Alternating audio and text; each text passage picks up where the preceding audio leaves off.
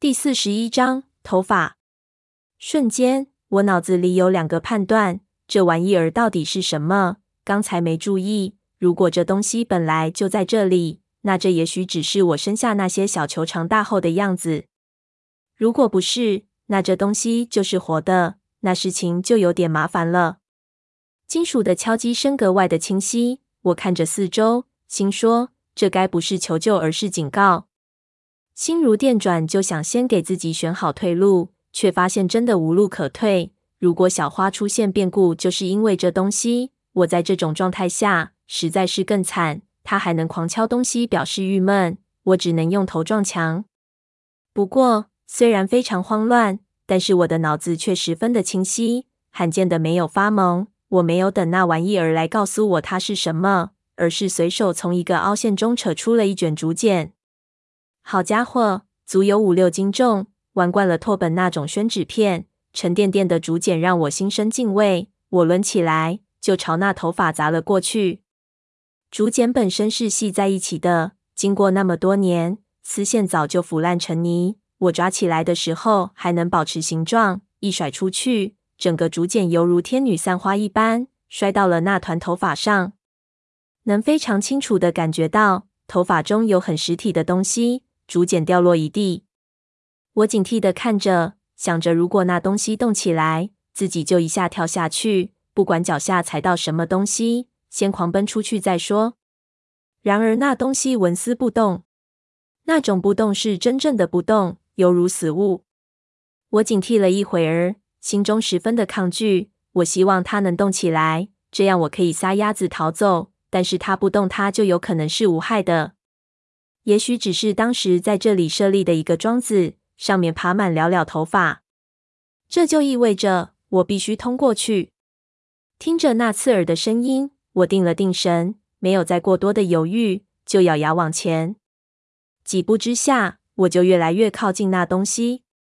试想一下，黑暗中一大团诡异的头发站在那里，里面不知道是什么货，在晃动中，手电在黑暗里画来画去。时不时的照到一下，那种诡异的感觉很不舒服。最后，我只得干脆不去看，只是趴着想要尽快挪过去。整个过程，我的后脑都是麻的，感觉头发就在我的后脑刺痛我的后脖子。我就咬牙嘲笑自己，什么时候能过得了这一关，才算是真的麻木了。然而，爬着爬着，我忽然感觉到一阵寒意，就停了下来，镇定了一下。后脖子真的有点痒，动了一下，没有减轻，反而更加痒了。我通体冰凉，忽然意识到那不是我的错觉。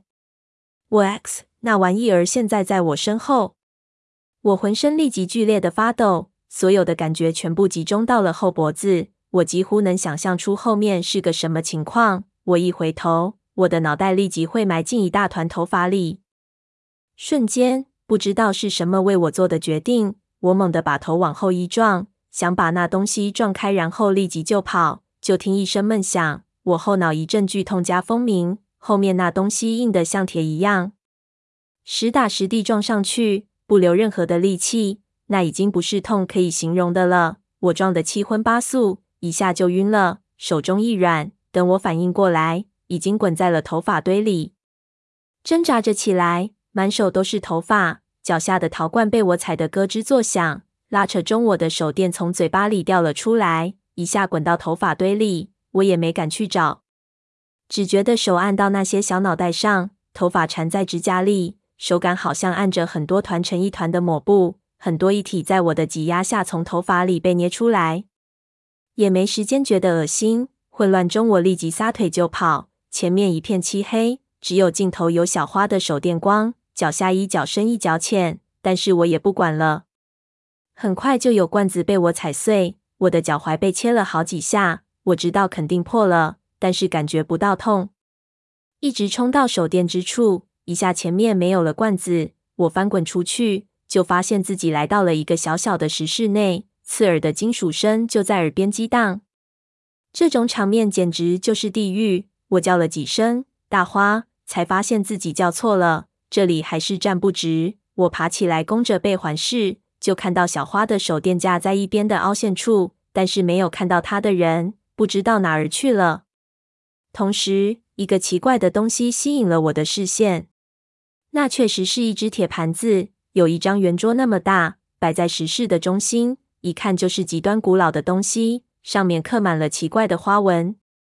正如小花说的，它竟然在旋转。那不规则的金属声就是从铁盘内部发出来的，好比一只巨大的电铃。我同时也看到，铁盘的底部是和岩石连在一起的，底下还有沉闷的铰链声。显然，铁盘子的动力就来自于这岩石内部。但是小花呢？这里这么局促，能躲到哪儿去？我拿起他的手电，这才感觉到脚上的剧痛，咬牙回看来处。也看不清楚那玩意儿是不是在过来，又听着那不规则的敲击声，心说：难道小花在这盘子里面？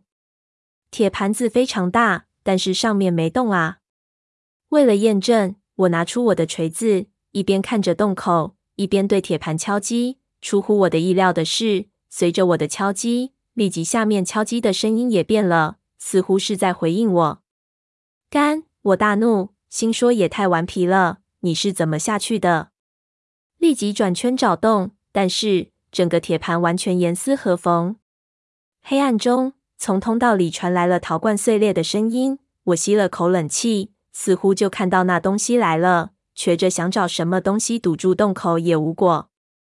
心急如焚下，我只能一边继续找，一边在那里大吼：“快告诉我怎么打开！”没叫几声，我忽然就发现，在盘子的底部。和岩石连接的部分是活动的，好像可以扛着盘子的边缘把里面的轴拔出来。我立即趴下去扛住，因为盘子在转动，所以盘子的边缘一下卡着我的肩膀。我立即被逼着跟着盘子往前走，一边用力往上抬。刚开始的一瞬间极其重，但是等到抬起来一个手掌的宽度，一下就松了，整个盘子抬了起来，拔出了下面的铁轴。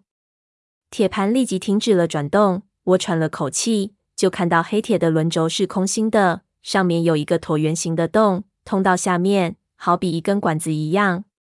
敲击声还在继续，我都能感觉到震动顺着轮轴传递到我肩膀上。显然小花就在下面，我不甘心，想再叫几声，结果却让我吃了一惊。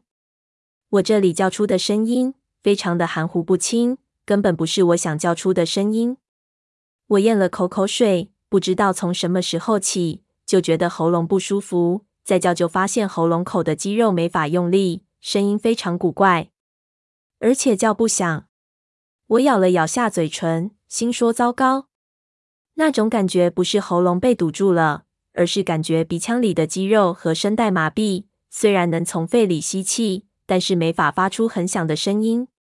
我用力憋着，又嘶哑的叫了几声。就意识到出了问题，这不是心理作用，是真的说不出话来。我没注意到什么时候开始的，原来不是小花不想说话，而是这儿的环境有问题，有什么东西似乎能麻痹人的声带。难道是因为刚才碰到的那些头发？想着就真的感觉自己的喉咙里毛毛的，一阵恶心。但是这显然是不可能的，因为小花没有碰到头发丝也不能说话了。能这么悄无声息的让我中招，也许是这里的空气之类的。难怪他要一直敲，但是现在怎么办？我扛着这铁盘其实不用太大的力气，显然铁盘下有借力的装置，只要能抬起来一点，借力装置就会启动。但我一放手，按照惯例，铁盘有可能会卡住，也有可能会缓慢地压下去。小花有可能就是因为判断失误被困住的。虽然我觉得用盲肠想一想就能知道一个人的时候不能冒这种险，为什么小花会犯这种错误，我无法理解。但是现在也没时间来考虑这些了。即使我能立即钻入洞里，铁盘压下来，我很可能也会和小花一样被困住。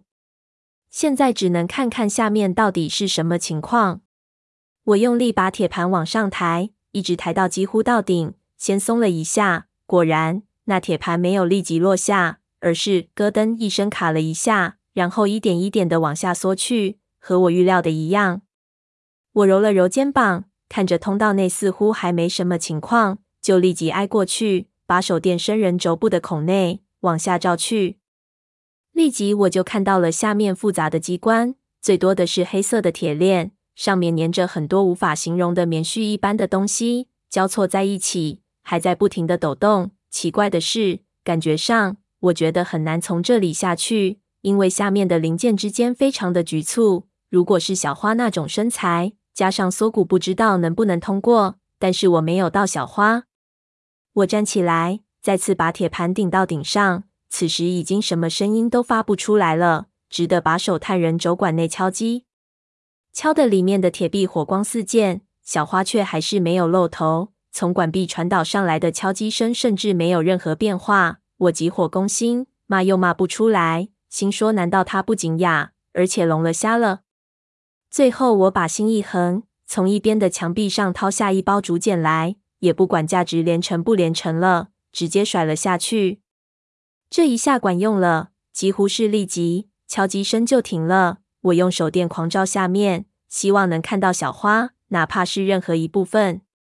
果然，在那些铁链和零件的阴影下，出现了一个影子。同时，我听到了一声闷响，那却不是人叫出来的声音。而是一种非常沉重的石头互相摩擦的声音。